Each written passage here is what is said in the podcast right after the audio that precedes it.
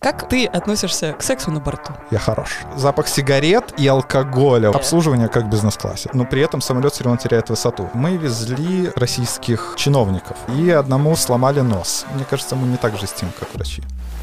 Привет! Это «Вредный подкаст», где ведущие Виктория Муски и Виктория Скрынник не осуждают, а обсуждают личные истории из жизни гостей и слушателей.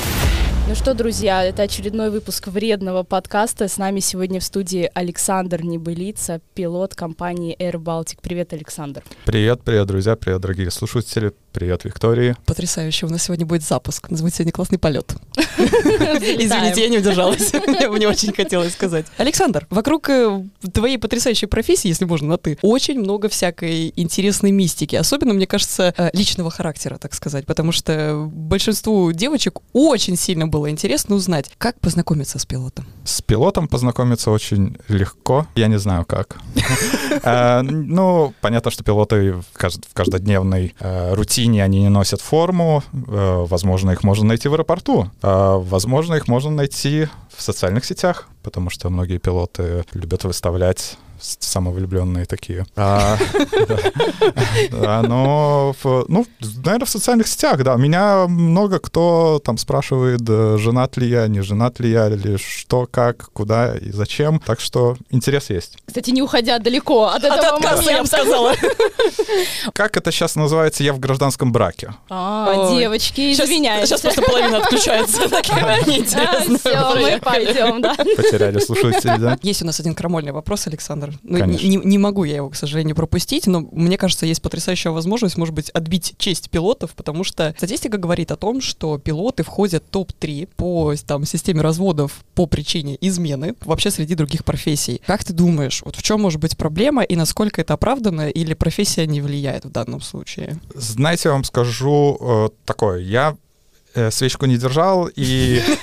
Не стоял э, рядом. Да, не стоял рядом, но, по крайней мере, я не замечал, чтобы мои коллеги там где-то что-то кому-то изменяли. Конечно, бывает это зависит от человека, но мне кажется, например, вот я работаю в AirBaltic, у нас очень много, у нас там 400 с лишним пилотов, тоже стюардесс еще больше, и понятно, что мы э, летаем в командировки, и часто ты видишь этого человека впервые. И, может быть, в более маленьких авиакомпаниях, когда все друг друга знают, да, угу. там, может быть, это как-то еще и легче, назовем это так. Плотнее но, происходит. Плотнее происходит, но в больших авиакомпаниях... Э, хотя э, у меня есть один мой тоже хороший друг э, румын, он говорил, что в, одной из, в одном из лоу-костов европейских там девчонки особенно приходят, берут без опыта, особенно, ну, когда уже пораженные стюардессы, они-то знают этих пилотов, что, на что они способны. Как их да. А все-таки, когда приходят, понятно, молодые девчонки, для них это романтика и все, то они покупаются, они да. покупаются на это, да. Не, ну слушай, а как не купиться? Ты представляешь, человек там, не знаю, 400... В форме В форме. Красивый. Просто они, когда проходят на, на, на чекине, ты стоишь, они, они такие проходят, ты такой...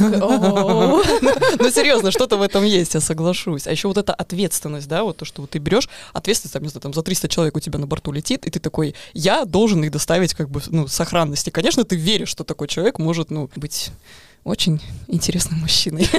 Извините.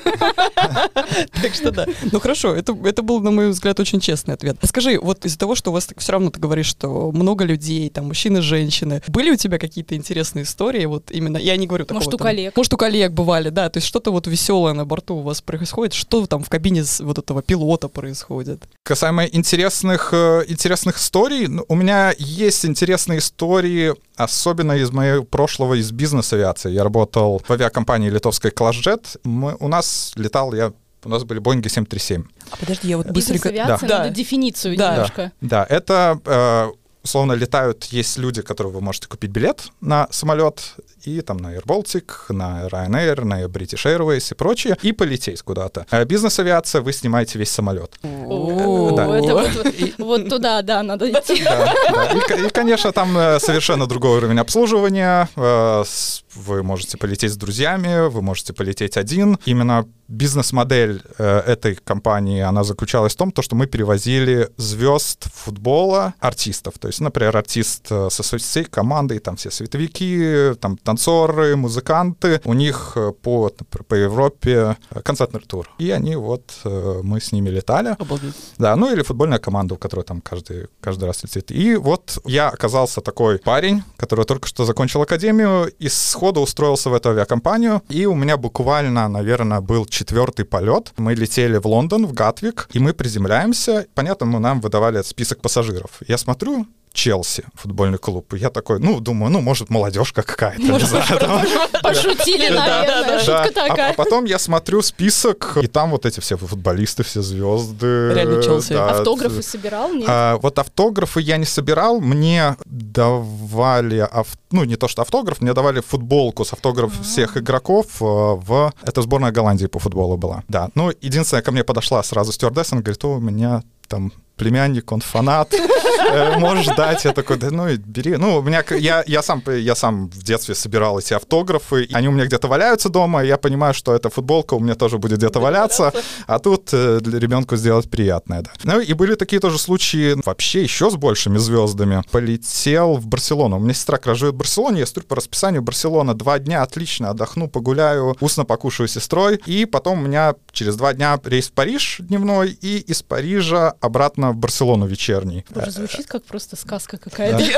Я просто сижу такая, хочу быть пилотом. Да-да, и э, прихожу на самолет, погулял с сестрой два дня, прихожу на самолет, смотрю, э, на сиденьях такие, ну, как салфеточки на подголовнике есть. Я смотрю, футбольный клуб «Барселона». Я такой, вау, ну, круто. И опять смотрю список пассажиров, естественно, кто там летит. И я вижу Лионель Месси а, со всей своей семьей. Потом там, ну, там есть Луис Суареш, там Гризман, все-все звезды. Ну и все остальные. И вот все, вот эти все, да, да, все, все, все остальные. И мы летим в Париж, а я понимаю, что в Париже в этот день происходит награждение лучшему игроку года на который был номинирован Месси и, ну, некоторые игроки Барселоны. И мы прилетаем, мы прилетаем, заселяемся в гостиницу. Понятно, я там, ну, решил отдохнуть, потому что вечерний поздний рейс. И я просыпаюсь, включаю телевизор, и как раз в этот момент Месси стоит с этим бризом, лучшему игроку года. Я такой, молодец, мальчик, полетели обратно. Видишь, Месси, я катал. Ну, реально чувствуешь, да, наверное, какой-то такой причастность к этой всей истории. Вайп такой, да. На борту у вас бывает черный юмор? Вот я знаю, у врачей, например, очень популярно, особенно кто хирургами работает, там вообще просто туши свет. Они шутят и про операционные какие-то случаи, еще что-то. Пилоты тоже шутят? Э, насчет черного юмора, ну, а, это опять-таки, если ты близок с коллегой, да, то есть, ну, если много, понятно, что в других авиакомпаниях, когда я летал, там было, ну, меньше коллег, мы чаще летали, мы, скажем так, больше, больше общались, больше дружили. Понятно, что иногда бывает, мы там шутили как Я, честно, даже не могу сказать какие-то примеры этого черного юмора. Мне сейчас в голову не приходят. Конечно, конечно, бывало. Ну, я, мне кажется, мы не так жестим, как врачи. Чуть-чуть подобрее, да? Чуть-чуть подобрее, да. А может потому, что вы обычно как бы в кабине пилота, и вы с большинством людей как бы не встречаетесь? Может быть, в этом секрет? Ну, знаете, мы как бы мы с пассажирами в одной лодке, да, то есть и... Мы вы заинтересованы в нашем как бы сотрудничестве, да, люди? Я тоже желаю, чтобы этот рейс закончился благополучно. Благополучно, безопасно. А скажи, были ли вообще случаи, когда было прям страшно? Уже в большой авиации, именно чтобы страшно не было, было напряженно, особенно это там касаемо погоды, да, когда там бывает, э, вылетаешь, грозы, самолет трясет, понятно, мы с этим делом боремся, и не всегда помогает автопилот. Бывало случаи, что вырубают в автопилот, соответственно, ты берешь управление на себя и уже начинаешь, так сказать, выходить из этого всего дела. Но всегда приветствуется в таких моментах использование автоматики самолета, потому что автоматика все-таки берет на себя, и ты можешь больше контролировать, потому что когда ты все-таки пилотируешь, у тебя такое, назовем это больше туннельное зрение. А насчет именно страшных случаев, у меня был случай, когда я был еще студентом. Это было в Испании, я летал в Испании, налетывал часы, и мы с инструктором решили полететь куда-то, ну, и там были горы. Мы как-то, план полета поменялся, в общем, все планы, и мы полетели и не посмотрели погоду. Мы летим, и вроде как все спокойно. Кстати, у этого самолета еще и обогрев не работал, там было минус один, а я в кофте, меня всего трясло еще. И, и тут мы пролетаем над горами, и самолет начинает, ну, нереально трясти. Просто не, ну его ты, ты, ты вообще не понимаешь, ну, ну, его просто швыряет из стороны в сторону. В один момент это все, окей, стабилизировалось, затихает, но самое страшное, что под нами горы, и они в облаках, то есть их не видно. Начался такое природное такое явление, по-английски оно называется downdraft, в общем, ветер сверху давит на самолет. Горные волны, то есть когда ветер врезается в горы, там начинается ну, полная волны. вот эта турбулентность. Это воздух, да? Да, Звучит это вот. романтично. Романтично, но, Ну, в- по- по по- факту- ситуация по, по- страшная. по- по факту, да, это не очень классно, я могу сказать. И он начинает давить самолет э, сверху вниз, а самолет не мощный. Ну, соответственно, там один двигатель, это маленькая Цесна четырехместная. И нас начинает давить, ну, естественно, мы нос вверх, то есть это называется кабрирование. Пытаемся его потянуть, но при этом падает скорость. А скорость падает, ну и ты не можешь э, меньше какой-то скорости лететь. И вот мы держим вот на этой минимальной скорости, но при этом самолет все равно теряет высоту. Он теряет, теряет, и вот так опускается все ближе, ближе, ближе к горам. Вот я лечу, и вот держу этот самолет, и у меня мысль, а когда это закончится? И это, наверное, вот единственный был такой вот случай в моей жизни, когда я вот думал, а возможно, если это не закончится, это все. По твоему лицу У, тебя, у выно- меня все понятно по ему лицу. тебя можно выносить, да? Нет, ну ты представляешь такую ситуацию, мне уже страшно. Скажи, а были, немножко разбавим обстановку, а то я уже бледная. Э, Скажи, были какие-то, может быть, истории, если что-то вспомнится, когда было, я не знаю, там что-то вот нелепо или стыдно было? Летел я а, в России. А, У нас был рейс из Москвы в Владикавказ и потом обратно. И мы везли очень высокопоставленных российских чиновников. И они что-то там открывали, я не знаю, какое-то там спортивное учреждение или что-то, но мы туда полетели, прилетаем в Владикавказ, а, понятно, что местные там власти и прочие встретили их на ура, а про экипаж забыли. И я, я после этого, у них, у них там собака на летном поле бегала вокруг самолета, ну, мои коллеги стюардессы корм- ее кормили. Я звоню Говорю, заберите нас, надо, нас, нам надо отдыхать. В гостинице он говорит, о, брат, слушай, автобус сломался. там, это». Давай Да, сам. да, да, да, давай, этот потом, потом не отвечал, вызовите такси. Я говорю, да откуда у нас? У нас рублей нету, мы прилетели тоже там э, до этого из Вильнюса. Я говорю, ну, э, да, слушай, я, я не знаю ничего, в общем, забыли. Ну, как только обратно приехали эти чиновники, они опять все забегали, все. Ну, а нам надо было лететь в Москву, уже у нас подходил, э, подходило рабочее время к концу. Если мы не вылетаем, то нам нужно въехать в гостиницу, хотя, опять-таки, как? Ну, мы полетели э, в Москву, и понятно, что все эти чиновники, они были довольно-таки подпитые. Э, Веселые. Э, Наши коллеги, бортпроводники, они к нам заходили и говорили, блин, спасите нас, пожалуйста. Можно я обратно не пойду? Можно я обратно не пойду. И мы уже заходили на посадку в Москве, и с нами по внутренней связи связывается старший бор- бор- бортпроводник, и она нам говорит, что у нас беда. Чиновники, видимо, какие-то у них разные видения на политическое развитие страны, и они начали драку.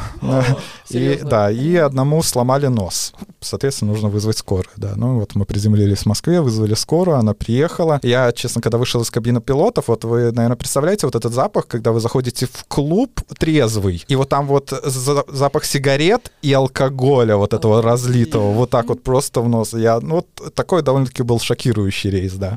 А бывало, баловался, что какое-то шут- шутливое Шутливое объявление, объявление, да, да. Обычно перед публикой выступает капитан. Да, я пока второй пилот, мне иногда капитан говорит, хочешь? Я говорю, не хочу. Честно, нет. Честно, нет. Мне, мне это там разговоры, там что-то объяснение. Не, ну и, понятно, что надо рано или поздно. И, конечно, я давал объявление, но ну, все-таки я, я уже там сниж- снижение мне уже не до, не Не до до пассажиров, Нет, да. разговор- Скажи, мы не могли пропустить этот момент, но объясни, пожалуйста, почему некоторые пилоты, они реально такие... «А, дорогие, друзья, Добро пожаловать, температура за бортом. То есть такое ощущение, как будто это не дело не совсем в микрофоне, а как будто они реально... «А, Дорогие друзья, Знаете, иногда бывает с некоторыми коллегами, да, когда, да, даже когда слышишь э, по радиопереговорам с диспетчером, некоторые четко, все, Бодро, все, да, а да. некоторые, и- ну и, все.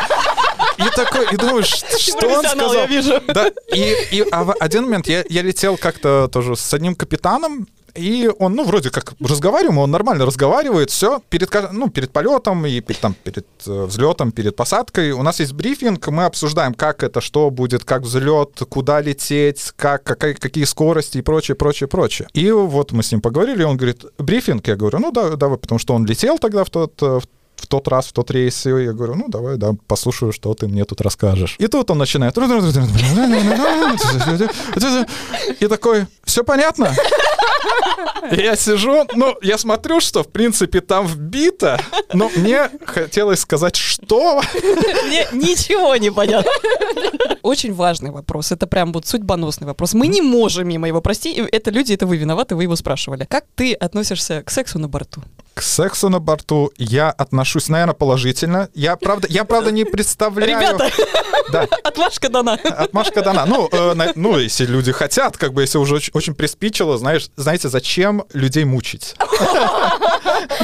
Не сдерживайте себя, граждане. Слушайте, Air Baltic плюс 10 к армии сразу. Летаем только Air Baltic. Все, ну- все покупаем. Да, я, конечно, не знаю, как отре- отреагируют коллеги, да, э, бортпроводники на это, но С ними, может быть, не надо заниматься. с ними, с ними, может, да, не надо заниматься, не, ну- не нужно пытаться, я бы так сказал. Но в туалете, в принципе, там же тесно. Ну, если... в целом, да. В целом, да. И я не представляю, как там развернуться, повернться и... и- Технический момент. Технически, да, да, да, да, да и- да грязно, там вс- все ходят, что трогают и Да. ну, делают свои дела. Есть такой клуб, это, по-моему, One Mile или Ten Mile Club, ну, э, One Mile, наверное, Club, это, то есть, э, клуб, где люди, люди туда вступают после того, как они занялись сексом в самолете. Да ладно, прям там целый клуб есть. Там целый клуб Нам есть, нам да. туда надо. Нам туда Да. надо. И вот некоторые, да, то есть хотят в него вступить. Я, честно вам скажу, я не в этом клубе, поэтому... Ну, мы почти тебе поверили. Да. Э, Поэтому, поэтому я не могу сказать. Ну, по крайней мере, мое визуальное представление занятия сексом в самолете — это не очень удобно. Это просто неудобно. Ну, не ловил ни разу никто там стюардессы, никого не ловили. Вот. Э, Стюардесс, да, нет, не ловили. Ну, Не, стюар- не- не самих стюардесс в смысле, хотя было бы интересно. Я имею в виду, что вот именно пассажиры. А пассажиров вот я не слышал, честно, я не, Не было. не, не было. Вот, ну, возможно, кто-то кто-то, кто-то и заходит там вдвоем, но, по крайней мере, не говорили об этом. Отличный ответ, я довольна. Вот курильщиков ловили, да. До сих пор. Э, До сих пор, да. Ну, сейчас, А. сейчас особенно с, э, там, с электронными сигаретами, да, они Типа лю- любители, да, но они э, не знают, дышат в этот... Вентиляцию. э, ну, как не это вентиляция, это э, у меня из головы вылетело это Датчик. слово. Датчик, да. Вот, э, это датчик, и с- да, иногда бывало, что срабатывало. Скажи, ты летал сам э, на Air Балтике вот на сиденьях сзади? Конечно. Как вас- И, и- О, и- и как раз. тебе? А, Я могу сказать, это лучше, чем Ryanair. Ох, со, окей. Ну, Да. согласна, Согласна, согласна, да. Согласна. Э, Это э, понятно, что эти сиденья, может, я бы сказал, есть куда стремиться.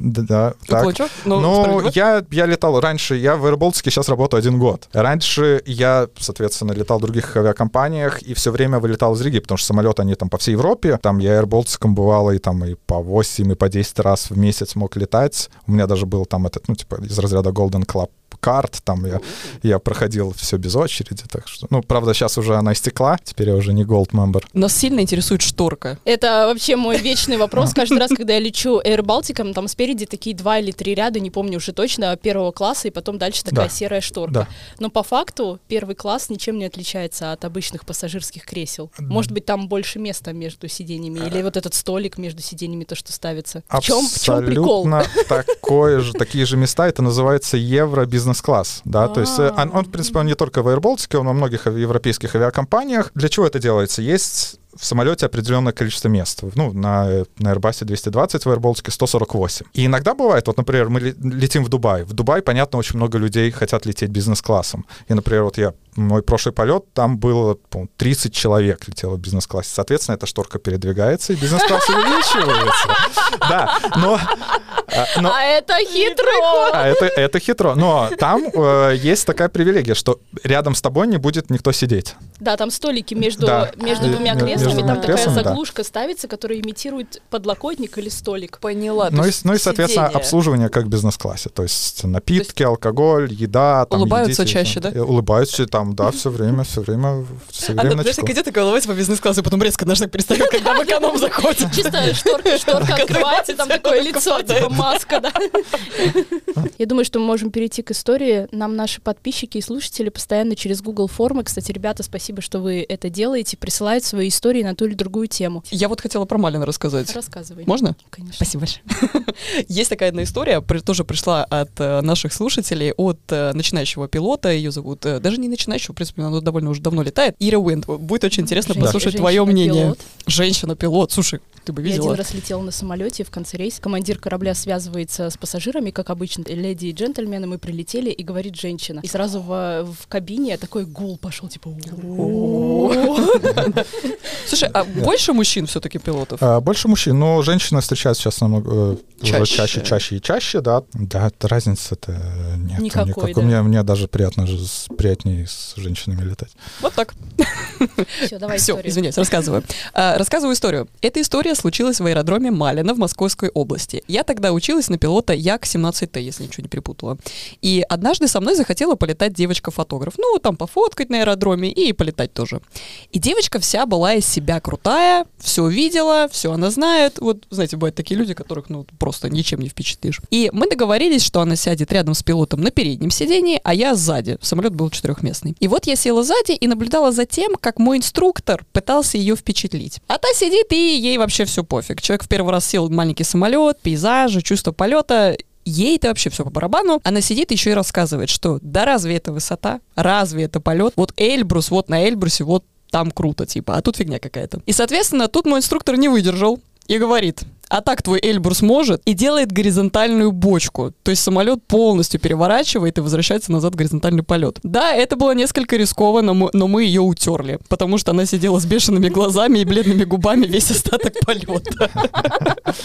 Ну, это, да, это хорошая история. У меня тоже есть э, такая, у меня инструктор, э, когда я был студентом, я посмотрел «Орел и решку» и смотрю, он там. То есть э, там они, у кого неограниченная карточка, она там может тратиться, и вот они там в «Ор- в «Орле и решке» сняли самолет, ну, и он рассказывает. В общем, говорит, пришла вся такая, ну, говорит, ну, вижу, что село селом, но вот здесь, видите ли, она стала звездой, и так, и так, и так носом там, этот ей это неинтересно, и то неинтересно. Он говорит, ну, летим, и он э, отдал штурвал от себя, и потом себе, ну, создал э, негативную перегрузку, что, ну, в общем, все у тебя уходит вверх. Все органы. Все органы уходят вверх. Ну, говорит, вот тогда она так молчала потом весь полет. А, оставшийся, да. опомнилась. Опомнилась, да, типа, что ты тут, ты тут не полегче, главное. да. полегче, да. А бывал баловался сам вот что-нибудь такое? Когда мы, понятно, летали студентами, да, я все-таки, я такой, из таких людей, я более аккуратно все это делаю. Я, я, и- я и вожу довольно-таки аккуратно. Понятно, иногда бывает, мы все там что-то можем чуть-чуть нарушить. Самолетный дрифт. А, да, но, конечно, в гражданской авиации ты особо там ничего не понарушаешь. Там как только ты что-то нарушишь, система это зафиксирует, тебе от авиакомпании придет письмо, так, человечек, Давай, расскажи давай. нам, что ты там решил сделать. А понятно, когда летали студентами, я видел ребята, там они снимали, они, так сказать, формации рядом, рядом летели друг с другом, там э, скидывали видео. Друг Я- с другом, в смысле, рядом совсем. Ну да, два самолета, ну и они там совсем рядом. Там... Эй, сними меня. Да, да, да. У меня аватарка. С фоткой типа лечу. Да, да, да, вот да. Это такое, такое было, да. Мам, без рук смотри. А, Но у меня, у меня было часто а- авиация меня учит, да, то есть и я, например, вылетал, у меня там один из первых полетов самостоятельных, когда был, то есть мы сначала начинаем с инструктором летать, а потом нас отпускают так, как вольных как с птиц. машиной, как с машиной. Да, да, и э, мы какое-то время летаем одни. И вот у меня один из первых полетов, я как раз пролетал мимо, есть такие грозовые кучевые облака, которые растут вверх, может, видели, и там, ну, внизу град, ливень. И я пролетал недалеко от нее. То есть, э, с одной стороны, у меня была закрытая зона, куда нельзя влетать, а с другой стороны, вот это вот облако. Я на этом маленьком самолете пролетал между, ну и было достаточное расстояние до этого облака. И я просто начал чувствовать, что меня засасывает в него. И вот это вот чувство, я понимаю, что здесь тут как бы шутки плохи, знаете, там э, в любом случае любая шутка, она заканчивается рано или поздно трагически. И тут, наверное, не до шуток. Есть примеры У меня в том числе и трагические у людей, которые, так сказать, заб- забивали на безопасность, и в конечном итоге сейчас их, к сожалению, Ты, нет. ты был это- свидетелем даже. Э, ну, ну, я знаю этих людей, да, ну, понятно, это было в малой авиации, Мгм. это в, в большой авиации у меня, благо, я знаю сотни-сотни пилотов, да, благо у меня нету ни одного знакомого, который бы оказался в такой трагической ситуации. Был еще вопрос от э, гостей, который уже был адресован лично тебе. Скажи, пожалуйста, были ли у вас, тут видишь, что уже на, на вы не получается на ты, смешные случаи недопонимания между вами, как пилотом, и бортпроводниками? В принципе, все регламентировано, да, то есть у нас каждое, в авиации вообще каждое слово, каждое действие, оно ну, что-то означает, да, то есть это все продумано. Бывало ли? Ну, может быть, какие-то мелочи, да, то есть там, э, условно, ну, предупредить, иногда бывают там посадки во время дозаправки самолета, э, может быть, кто-то кого-то не предупредил, может быть, ну, ка- какие-то какие такие, ну, условно, мелочи, да, хотя в авиации мелочей не бывает, конечно, но а именно чтобы ссора, ну, как бы чтобы ругань была, такого я не встречал. А, вообще авиация, она сделана так, есть такая, такое понятие CRM, Crew Resource Management, и он помог авиации избегать авиакатастроф, потому что авиакатастрофы часто не из-за незнания. Иногда бывают очень опытные капитаны, были военными, летают э, уже там, не знаю, по 20 20 тысяч часов налетали, там 40 лет опыта и э, разбиваются. И потому что нету общения, нету синергии э, в кабине между членами экипажа. И поэтому сейчас каждое твое действие обсуждается, э, приходит, находит консенсус. И от этого э, безопасность, как ни странно, стала на очень высоком уровне. Просто за счет того, что налажена коммуникация, я правильно понимаю? Да, потому что были, э, особенно э, культурные, есть э, проблемы. У японцев это было, потому что Яп- Япония, ну, восточная страна, это вообще у восточных стран такая проблема культурная, что старший, он главный. И были случаи, когда вот капитан, опытный, все, он говорит, ты сиди, а дело в том, то, что второй пилот, ну, по-английски это first officer, и то есть FO, или flap operator, как шутят, это оператор закрылок, да, вот сиди, э, оперируй своими закрылками, и мне тут не мешай.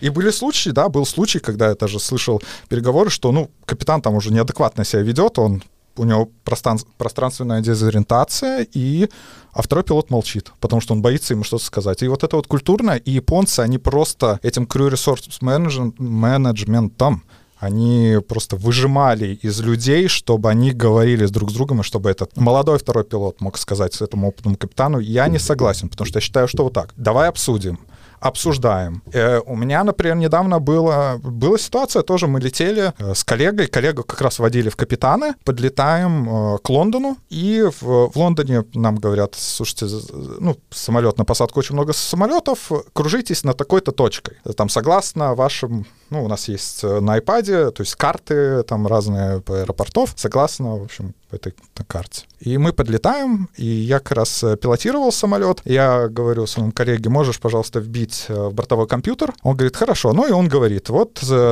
такой-то курс, правый, там, левый поворот. Я смотрю, а у меня правый.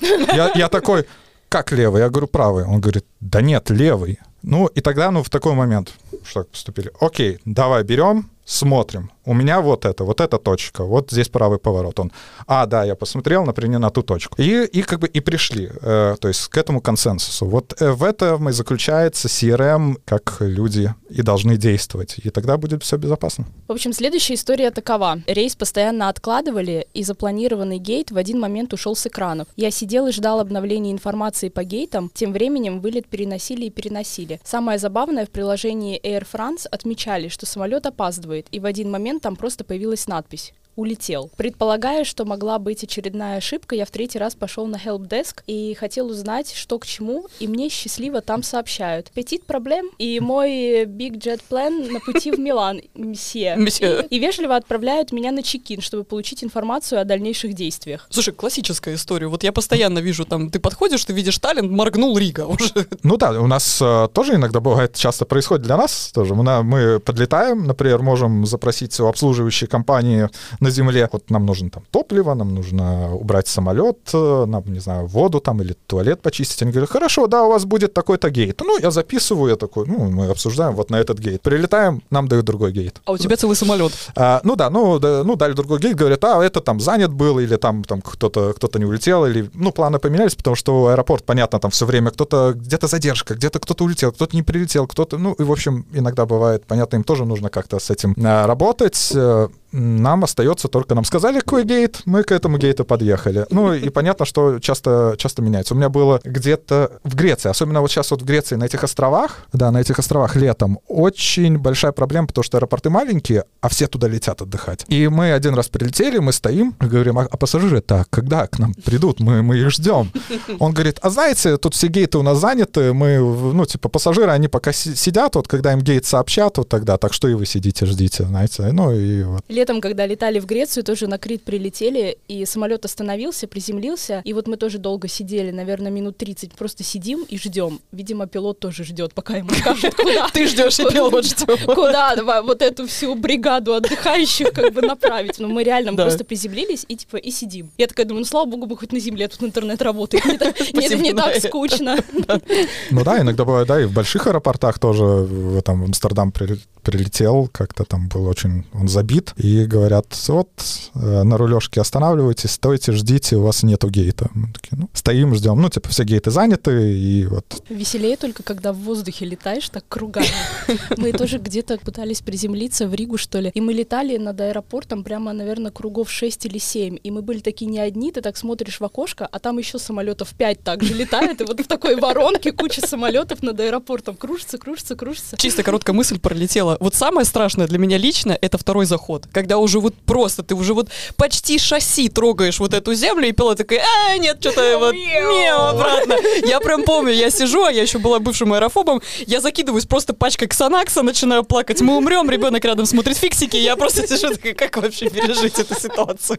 Вот, как раз-таки эта ситуация, что уход на второй круг — это всегда хорошо, потому что если человек со свежей головой, он подходит к этой ситуации, он понимает, что если я, например, сейчас сяду, есть какой-то процент, что это может быть небезопасно. То есть пока это полностью не будет безопасно, ты не имеешь права садиться. И есть люди, тоже очень большая проблема у некоторых пилотов, оттучивают, выбивают, быть готовым на уход на второй круг. Потому что некоторые, вот у них вот все, он зациклен, надо посадить. Это опять-таки э, разговор к этому рейсу Аэрофлота, который шмякнулся о полосу, и люди погибли. Если бы он ушел на второй круг, они бы сделали еще, подготовились бы, все, там, взяли себя в руки, сели, все отлично, все были бы живы, все были бы здоровы. У меня, честно сказать, в моей жизни немного было. У меня в моей жизни был, кстати, только один уход на...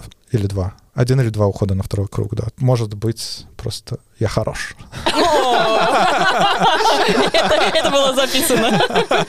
Слушай, ну уже пора, наверное, советы спрашивать вредные. Александр, так как у нас вредный подкаст, нужен какой-нибудь вредный совет нашим слушателям, от как от пилота, для пассажиров, кто вот летает, что-нибудь такое вредненькое? Конечно, меня сейчас, наверное, все авиакомпании скажут, ах ты такой.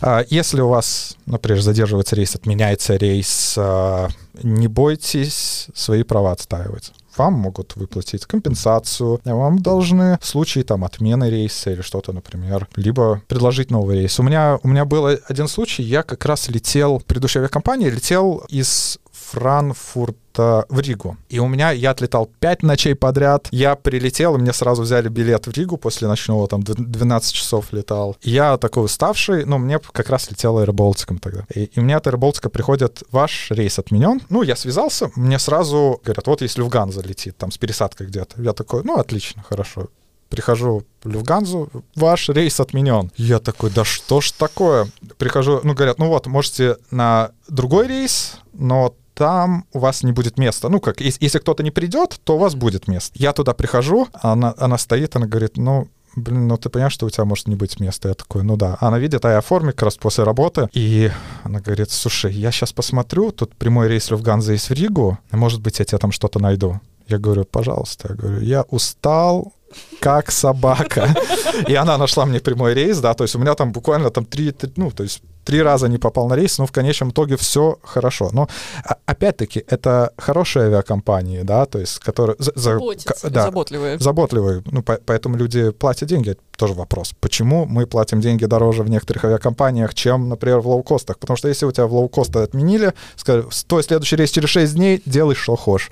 Ты Вот. как бы пойдешь Да. Да. туда, туда, куда тебя пошлют. Да, и по- поэтому за каждую, за каждую, за все вот, за трансфер в аэропорту, то есть, например, Ryanair каким-нибудь условно, если ты летишь, к примеру, из Сталина в какую-нибудь Малагу с пересадкой где-нибудь, я не знаю, в, в Лондоне. Ты прилетаешь, у тебя, например, есть багаж, ты должен забрать этот багаж, ты должен заново пройти регистрацию, возможно, это будет еще и другой аэропорт, ну, и все вот это, э, за все, за все, за все нужно платить, за вот эти вот трубы, которые подходят к самолету, это п- платить, за уборки платить, даже за трап платить. И, и то есть ты, п- авиакомпания платит, она, в принципе, очень много чего платит. И каждый этот бонус, он отчипывает, отчипывает, отчипывает, и в конечном итоге получается, что цена на билеты, цена на билет может просто быть кардинально разная. Но она, но она зато оправдана, то есть в этом есть какой-то большой смысл. Слушай, такой творческий вопрос, это даже для меня, потому что я бывший аэрофоб, это очень глупо, я понимаю, сидеть и не бояться. Я вас понимаю тоже. Как вот не бояться? Вот э, с учетом того, что ты мозгом понимаешь, что это самый безопасный вообще транспорт на планете Земля на данный момент, но все равно страшно. Ну, аэрофобия очень довольно-таки распространенное среди людей явление. Прежде всего из-за того, что мы, например, знаем, как ездить на машине, мы знаем, как машина ездит по земле, мы знаем, как э, поезда ездят по рельсам. То есть мы ну, представляем то, что мы можем. Мы даже представляем, как э, э, суда плавают, да, то есть или ходят. Меня сейчас там, конечно, загнобят. Сейчас там Да, захейтят. да, да, да, да, ходят. конечно. А, э, У меня есть шутка по этому поводу, но это ладно позже. А как летает, человек не знает, ну, не знает, как... Ну, это, это представляет, не да, представляет, да. и человек Магия. не может без э, Технического. извне, да, то есть он не может, поэтому, конечно, и есть боязнь. Как бороться с аэрофобией? Самая лучшая борьба с тем, что ты боишься, это знание. Консультировался с людьми, есть пилоты, которые пилоты-психологи, и они лечат людей от аэрофобии. Прежде всего, выход номер один — это снять какой-то, например, небольшой самолет Cessna, с инструктором, он даст порулить, и, ну, соответственно, ты будешь представлять, как это. Ну, либо симулятор, это тоже, то есть представление, как это происходит, и когда ты сам этот, а я, я же это могу делать. Прежде всего, эти знания, они помогают То есть фобии, а, развеять эту да, мистику. да, развеять эту мистику, да. То есть не бывает чудес, бывает только физика. Я, например, скажу так. Многие люди говорят, а если у вас откажет в самолете, он же все там, все трупы. Я вам могу сказать, отказывает в самолете очень часто. В Что-то. В смысле? Не, ну это я... Самолет, он состоит из миллионов запчастей. Тысячи разных систем, которые контролируют все. Самая главная задача в авиации — это чтобы они дублировались, там, два-три их, все. И даже если что-то отказывает, Всегда другие есть дубликат. системы, которые берут. И даже если у нас откажет там все системы, даже откажет двигатель. Нас, конечно же, подготавливают. Нас, честно сказать, дерут как сидоровых коз, потому что мы проходим все время пилот, это вообще профессия, когда ты учишься всю свою карьеру. И ты каждые там вот три месяца по свою профпригодность должен доказать. Каждые полгода тебя сажают на симулятор, где тебе там, ну, только крыло не отвалит. Ну, то есть не отвалится, да. То есть отказывает все, несколько, на тебя все это наваливается, и вы должны с этим справиться. Если вы не справляетесь, вас отправляют, ну, соответственно, вторая попытка, дополнительное обучение. Если уже и там, к сожалению, не получится, то до свидания, мой дорогой. Поэтому здесь э, нужно, мы все время учимся, мы все время, понятно, готовы ко всему. Конечно же, у нас есть э, определенные чек-листы, листы проверок отказов. Например, если что-то отказывает, особенно на современной технике, как на Airbus, ты открываешь в экране, он тебе высвечивает, что ты должен делать. И ты уже этому следуешь. Ну, понятно, не забывать пилотировать самолет. П- Поэтому не, не бойтесь, летайте, даже если техника, техника всегда будет. Не на вашей не стороне. на вашей стороне. Можно взять разные телефоны, айфоны, все что угодно, все там бывает зависает и прочее. Конечно же, и в самолете, как и в любой другой технике, то же самое бывает. Ну, понятно, что за самолетом намного пристальнее следят. У нас очень хорошие техники и, конечно, инженеры, которые создают это чудо техники, они вообще гении, я считаю. Отлично, Александр, спасибо тебе большое. Летайте вместе с Александром. Спасибо. Александр Виолини. Спасибо большое. Может, как- большое. может, когда-то открою свою авиалинию. Буду Ждем.